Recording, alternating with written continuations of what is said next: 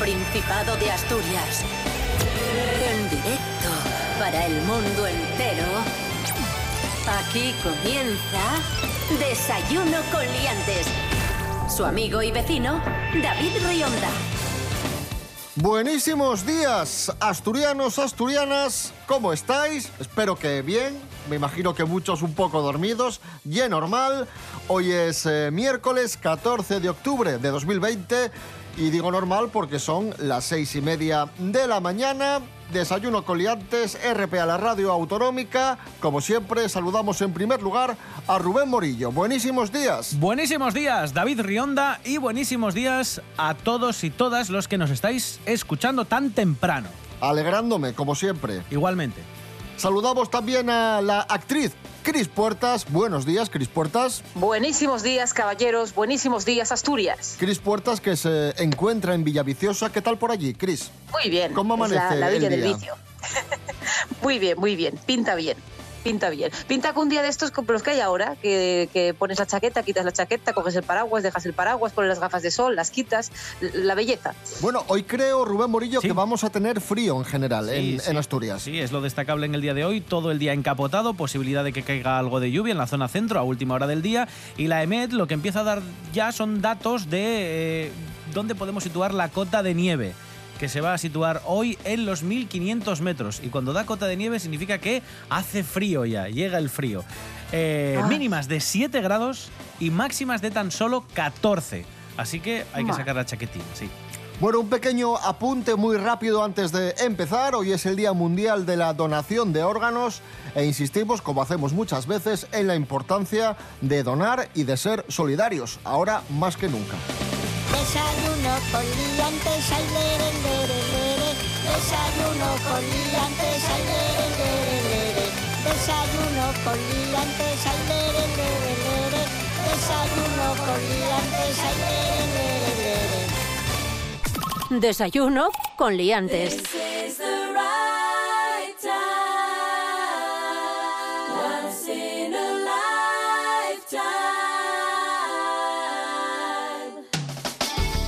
Y comenzamos hablando... ¿A que no sabéis de qué? Eh, ¿De qué? A ver, hagan- ¿De qué? hagan sus apuestas. ¿De Vamos a ver, no ha ¿De qué? ¿De tocado qué? la lotería de nacional aquí, así No. que lo descarto. Pandemia. Pandemia no, porque muchos hablan de pandemia, de pandemia de coronavirus, pero resulta que han salido últimamente varios expertos a hablar no de pandemia, sino de sindemia, porque el término correcto para definir lo que estamos viviendo sería sindemia. Rubén Borillo, mm, apórtanos luz. Voy a aportar todo lo que mi sabiduría. Toda tu sapiencia. Sí, que no es mía, sino que está mm, referenciada de otros sitios y de otras personas que saben más que yo. Es de Richard Horton. Bueno, pues se habla de sindemia, que es una palabra que une los conceptos sinergia y pandemia, cuando, ojo, dos o más enfermedades interactúan de tal forma que causan un daño mayor que la suma de estas dos enfermedades. Por ejemplo, para que os hagáis una idea, el coronavirus es una sindemia porque el SARS-CoV-2 interactúa con enfermedades no transmisibles como por ejemplo la diabetes, el cáncer o problemas cardíacos, entre otros, y lo hace en un contexto social y ambiental caracterizado por la inquietud o desigualdad social, lo que resulta en un problema mucho más gordo que cualquiera de estas dos enfermedades o una de estas dos enfermedades en solitario.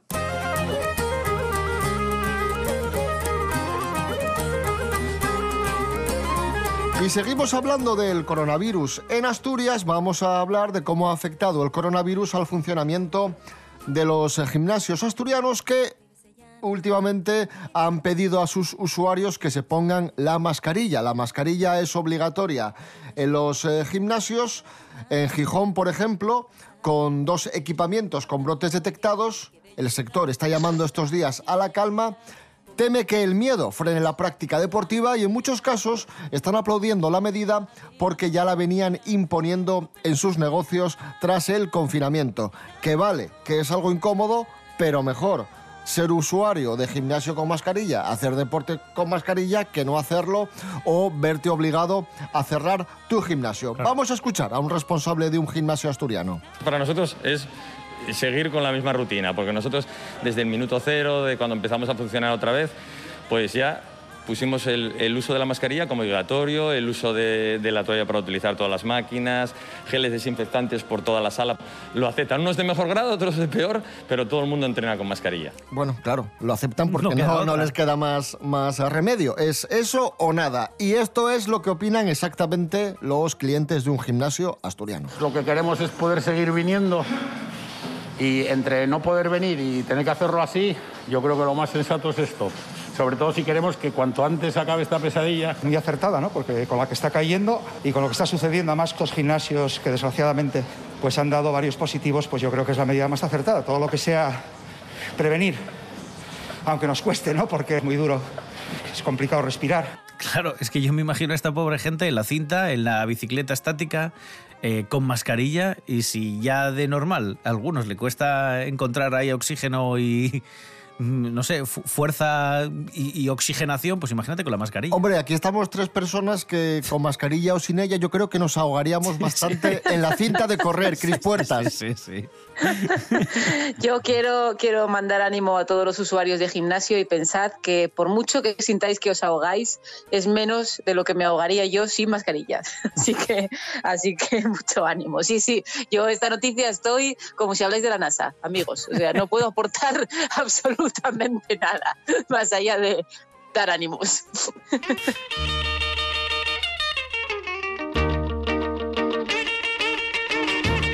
Y continuamos hablando de los efectos de la pandemia, mm, perdón, la sindemia, Ah, de la sindemia del Bien. coronavirus, que, atención, ha provocado que, y esto, esto sí mm, tiene miga, A ver. que los compañeros de piso Sí. tengan seso Uh. entre ellos.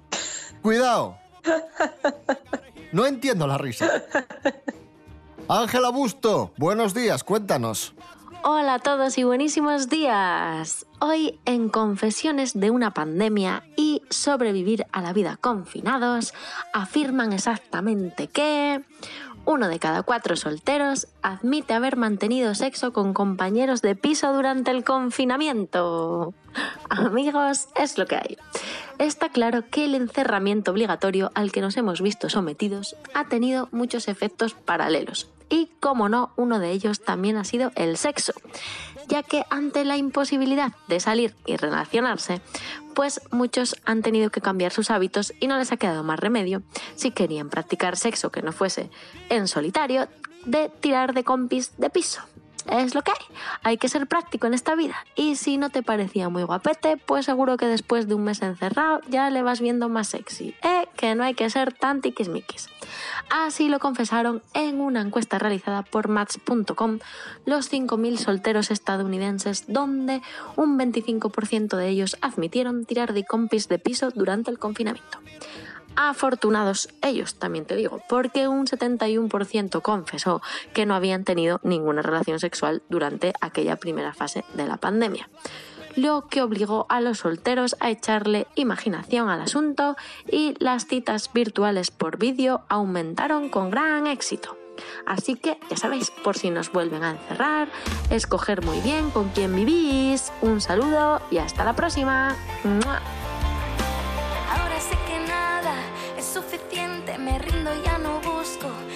Otra gente eso que tú nunca me supiste dar. Ya no queda nada, solo palabras que ensuciaban nuestro cuento de hadas donde era imposible un feliz final.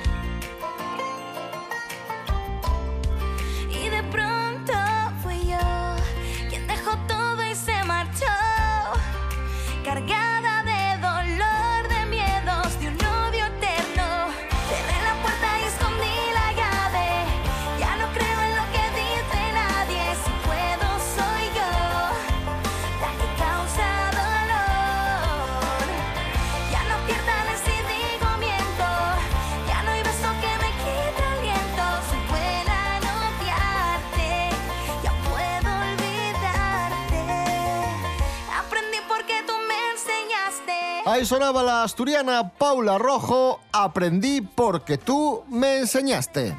Música asturiana aquí, como siempre, en Desayuno con Liantes. Y ahora hablamos de deporte, hablamos del seleccionador nacional, el asturiano Luis Enrique, que ha sido noticia porque Luis Enrique de vez en cuando tiene estas salidas simpáticas, espontáneas, es así el, un poco particular a la hora de, de hacer ruedas de prensa. ¿Y qué es lo último que, que ha hecho Luis Enrique, Rubén? Pues en la rueda de prensa posterior a que España, a que España, sí, a que España ganase a Suiza por 1 a 0, un periodista que estaba acreditado a esta rueda de prensa eh, tuvo que preguntarle. Pero ya sabéis que ahora las ruedas de prensa son virtuales, se hacen de forma telemática. Cada periodista, pues, unos preguntan desde su casa, otros desde la oficina. Aquellos que tienen la suerte de poder trabajar desde la oficina de su medio de comunicación.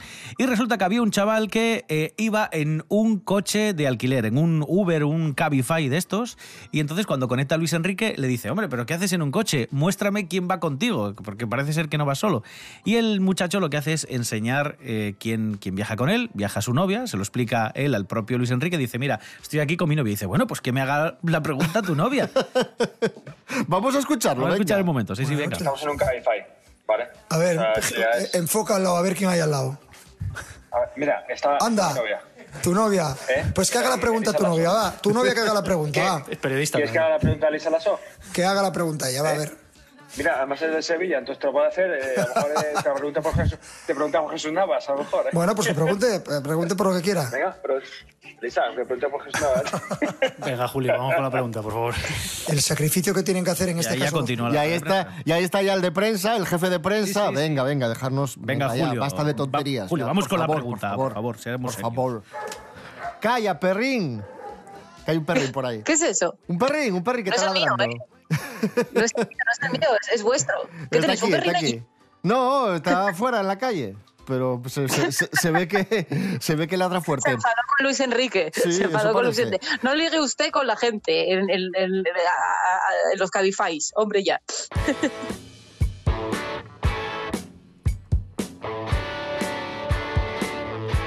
Oye, hablando de, de deporte, eh, ¿habéis visto el Real Oviedo Real Sporting? ¿Visteis el derby? Yo solo vi, solo vi Sí, sí. 20 segundos y justo pillé los 20 segundos en los que se produce la falta y el gol. Así que, mira.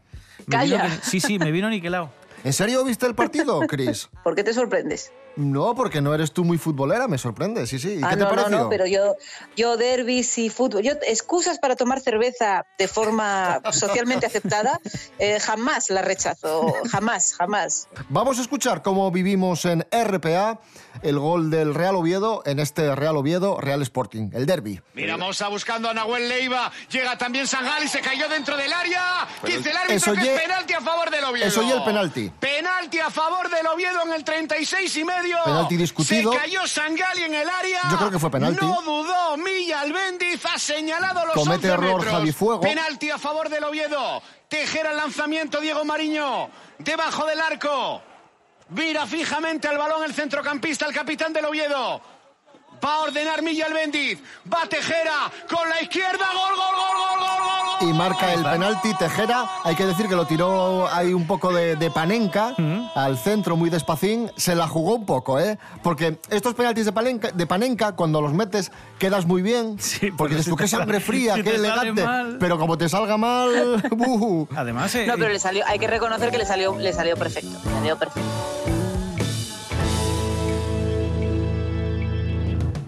Quedo tranquila porque de John gano. Yo voy a crecer, nada más que tú me dejes. Voy a allargar la sombra para medir los dos pasos. Querrás saber de mí cuando menos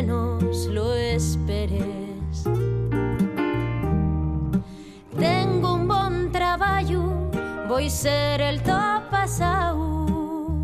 Voy a esperar a que te sientas gacho, saltaré alto pescuezo como un yagar tu gafu. Si te doy amor,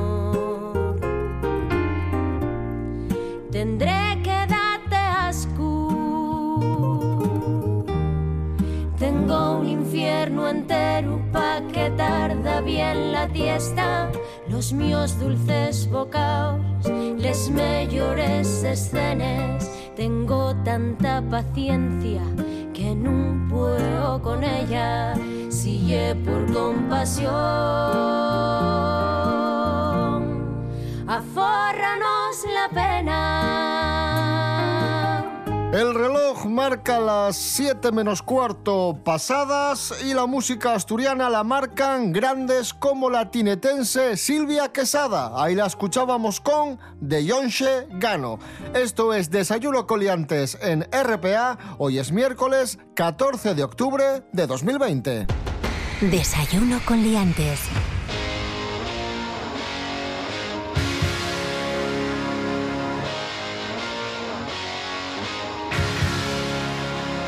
Noticias de famosos, noticias de famosos. Noticias de famosos, noticias de... fa- Buah, ya sé de quién vamos a hablar, vaya guay. A ver qué armo ahora. Vamos a empezar hablando de Fernando Alonso, ya que estamos hablando hoy mucho de deporte, del Oviedo Ah. Sporting. Bueno, vamos a hablar de, de Fernando Alonso, que en su faceta como empresario parece que no le va muy bien. Mary Coletas, buenos días. Hola, buenos días, señoras y señores. ¿Qué le pasa a Fernando Alonso? Pues que ha perdido pelas. A ha ver. perdido dinerito porque tiene muchas empresas entre una entre de estas empresas que tiene unas de ropa, de complementos de moda ropa que se llama Quimoa, la marca y ¿Eso que no es lo que pones a las ensaladas? no, eso es quinoa. Ah, vale. Esto es Quimoa con M y supongo que si han visto a Fernando Alonso en las carreras de los coches y en sus apariciones muchas veces lleva una gorra que pone esta marca, pues es suya y hace gorras, camisetas, bien, pues ha perdido más de medio millón de euros. ¿eh? Mm, Él es su propio escaparate de esta marca. Parece que incluso eh, mostrando sus propios productos no tienen demasiado tirón, aunque sí que dicen que este año la cosa va mejor que años anteriores. Bueno, También digo que es muy difícil lanzar una marca. hombre, claro que es difícil. Empezar una tienda y vender los productos, al principio cuesta un montón si no te conocen. No, hombre, y si está subiendo este año con todo lo que tiene este año, bueno, quiero decir, si, hay, si este año está yendo a mejor, pinta a que otros años puede ir mejor todavía. Bueno, y ahora sí, Cris Puertas, que lo estabas esperando. Vamos a, a Sí. hablar de Enrique Ponce, el torero Olé. y cantante y empresario también. Porque si Fernando Y Alonso... celebrity, y celebrity. Y celebrities. Y, y- y Latin lover, y Latin lover de la vida. Maravilloso, un truán, un señor. Si Fernando Alonso tiene empresas, Enrique Ponce no va a ser meros y también tiene sus, sus empresas, pero mm, hay una que no le va muy bien tampoco. ¿Cuál es?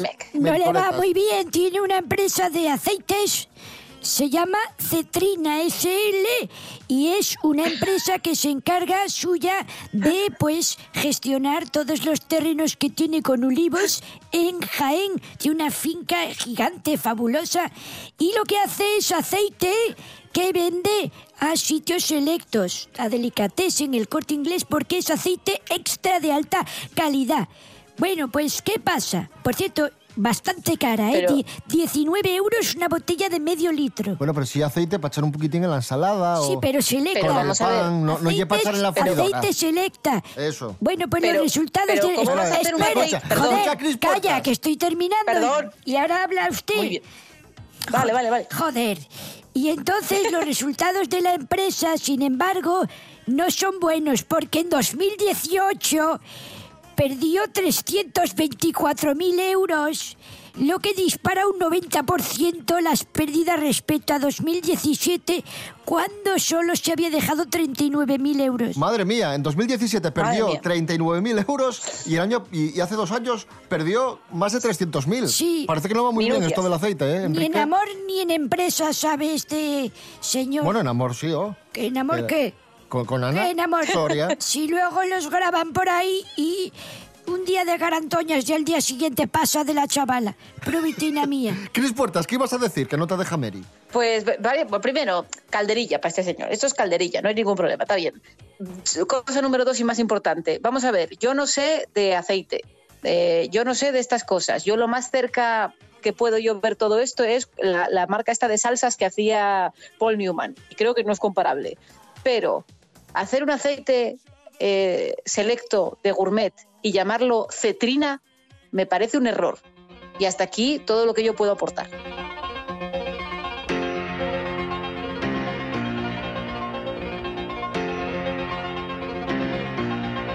Y ahora vamos con la que es la noticia del día. para mí, amigos, hay un vidente que sale mucho por la tele que se llama el maestro Joao. Pues bien, el maestro Joao, este hombre que lee el futuro, atención porque ha concedido una entrevista y ha, ha hecho unas declaraciones sorprendentes, impactantes. Asegura el maestro Joao que podría ser familiar de Pedro Sánchez. Cuéntanos, Mericoletas. Dice el maestro Joao que un día se despertó viendo que en Twitter le seguía el presidente del gobierno Pedro Sánchez. Entonces, eh, él lo que hizo fue aprovechar el cumpleaños del presidente para mandarle un mensaje privado por esta red social, por el Twitter, y le dijo, pues eso, pues supongo que felicidades, y le contestó. Esa es la clave. Y esto es lo que ha dicho Joao, que le había contestado. Pero seguía hablando el maestro Joao, este señor que echa las cartas, y supongo que él era pozos y cosas así raras de evidente, y dice, él se llama Pedro Sánchez Castejón y yo soy Joao Castejón. Tendremos que mirar las ramas familiares porque mi madre dice que se parece de a un hijo al hijo de un primo suyo. Ahí lo tienes. Si el maestro Joao es un vidente, ¿cómo cojones no sabe si Pedro Sánchez es primo suyo o no? Anda, vete a Porque tomar no- por porque no culo. es una- que He hecho no es ahí una dos cartas exacta bajo de los cojones. Si Bueno, es pero tan es que- vidente, pero- sacas ahí el mazo, el mazo la espada del basto y dirá, oye, primo mío. Pues no. Mericoletas, gracias. Bueno, que les vaya bien. Igualmente. Adiós. Igualmente. A los que parece que no, que no les va muy bien es a Ana de Armas y Ben Affleck porque los últimos rumores apuntan a que podrían haber roto. Cuidado, atención. puede ser. Te lo prometo. Jorge Aldeitu, buenos días. Muy buenas liantes. Cuando estábamos encerrados en casa durante la cuarentena, una pareja salió como sorpresa que no nos la esperábamos, que es la formada por Ana de Armas y Ben Affleck. Sabéis que se conocieron en el rodaje de una película, concretamente Deep Water. Y claro, eso de verse todos los días, el roce hace el cariño y finalmente se enamoraron. Y fue una pareja que desde el primer día no se escondieron, se les veía en la playa, se les vio irse juntos de vacaciones, incluso con la familia de Ben Affleck. Y tampoco escondían su amor nunca en redes sociales. Y esto ha hecho que se enciendan las alarmas porque desde el 20 de agosto no sabemos nada de la pareja. No se les ha visto juntos, no han subido ninguna publicación a redes sociales. De hecho, la última publicación es de finales de agosto, la sube Ana de Armas y por su parte Ben Affleck lleva muchísimo sin subir nada a redes sociales. Las malas lenguas hablan de una ruptura inminente, pero bueno, también pueden pasar otra serie de factores como que tengan mucho trabajo o que por cualquier circunstancia no se les haya visto juntos en dos meses, que puede pasar. Me imagino que dentro de unos meses se estrenará esta famosa película, Deep Water, y claro, todos los ojos irán a la pareja porque se tendrá que ver en la presentación. Así que a ver si nos enteramos de lo que pasa en realidad con esta pareja. Un saludo, liantes.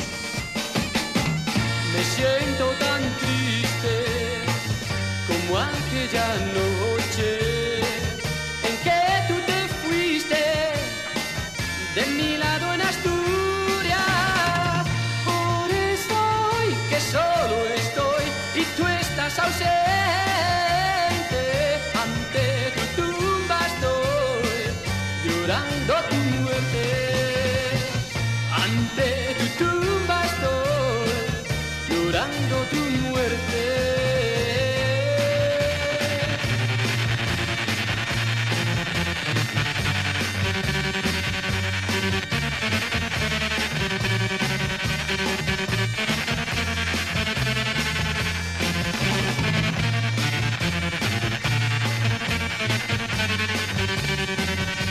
Lamento de gaitas, los archiduques, música asturiana, música nostálgica en Desayuno con Liantes. Y seguimos hablando de nostalgia con el experto en el mundo del recuerdo, el experto en lo vintage de Desayuno con Liantes, que no es otro que Fernando Álvarez, punto de partida podcast. Hoy nos va a hablar de los anuncios de nuestra vida. Adelante, Fernando. Muy buenos días amigos y liantes de la radio asturiana. Hoy vengo a hablaros de publicidad, pero tranquilos, que no vengo a venderos nada. Y es que, ¿quién no se ha sentido alguna vez influido por alguna de las campañas publicitarias que vemos todos los días en los medios? La publicidad ha calado tanto en la sociedad que forma parte del imaginario colectivo de todas las generaciones. Por eso hoy vamos a recordar algunos de esos anuncios más míticos de la historia, bien por su eslogan o bien por su sintonía. Así que si os parece, comenzamos por nuestra lista de éxitos de los mejores anuncios. Y en el número 10, una versión del tema El trenecito de Miguel Bosé y Ana Belén que aparecía en el álbum Cosas de Niños. En este caso, una campaña de la compañía ferroviaria Renfe que llevaba por título Los Días Azules. 10. Saque sus billetes en un día azul.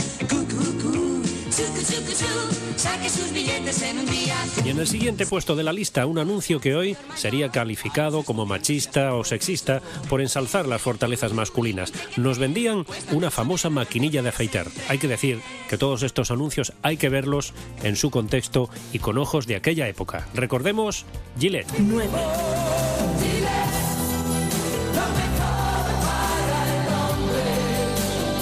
En la publicidad de los años 80 era muy habitual aprovechar temas conocidos para hacer su propia versión para la propia marca, como en este caso, una conocida casa de pintura que aprovecha el tema Colores de Mocedades, que a su vez era la versión de Colors del británico Donovan. Seguro que lo recordáis, el puesto número 8.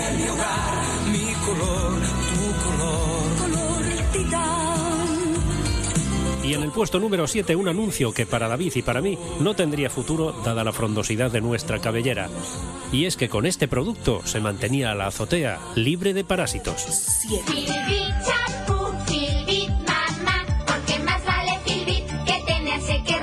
El mundo de la publicidad es tan amplio que nos daría para horas de programa. Algún día trataremos productos que hoy serían impensables, como el tabaco o las bebidas espirituosas. Pero lo que no puede faltar en una buena campaña es una buena comida.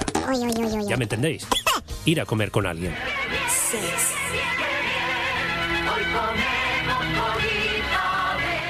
Los nombres propios también han servido de inspiración en numerosas ocasiones, sobre todo para anunciar perfumes. Y si no, ¿quién no recuerda a aquella compañera de trabajo que se jubiló la semana pasada? Ay, cómo pasan los años. Tenemos chica nueva en la oficina llama Parala y es divina.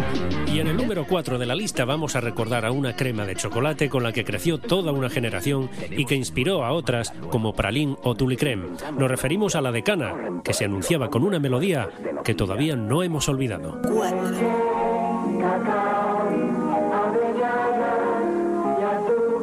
En los años 80, en pleno desarrollo de la sociedad de consumo, los kioscos y los niños también fuimos el blanco de los creativos publicitarios. Por eso, queremos recordar el siguiente tema de un desaparecido chicle que, por cierto, fue compuesto por Juan Pardo. 3.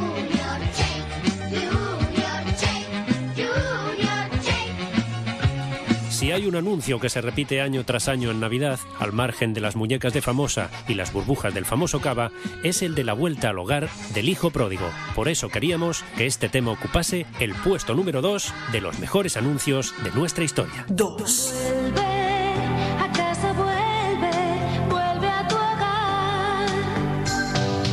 Y cerrando la lista de estos grandes éxitos, el número uno es para una melodía pegajosa de nuestra primera fragancia de juventud.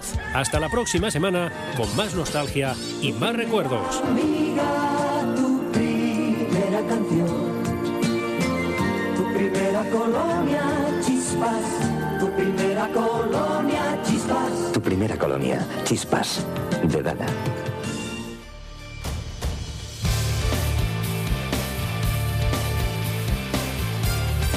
Bueno, nos vamos, amigos, amigas. Volvemos mañana, seis y media de la mañana. Recordad que estamos en Radio Player, en www.rtpa.es, Radio a la Carta y en redes sociales, en Facebook e Instagram. Rubén Morillo. David Rionda. Hasta mañana. Hasta mañana. Cris Puertas, gracias. A vosotros.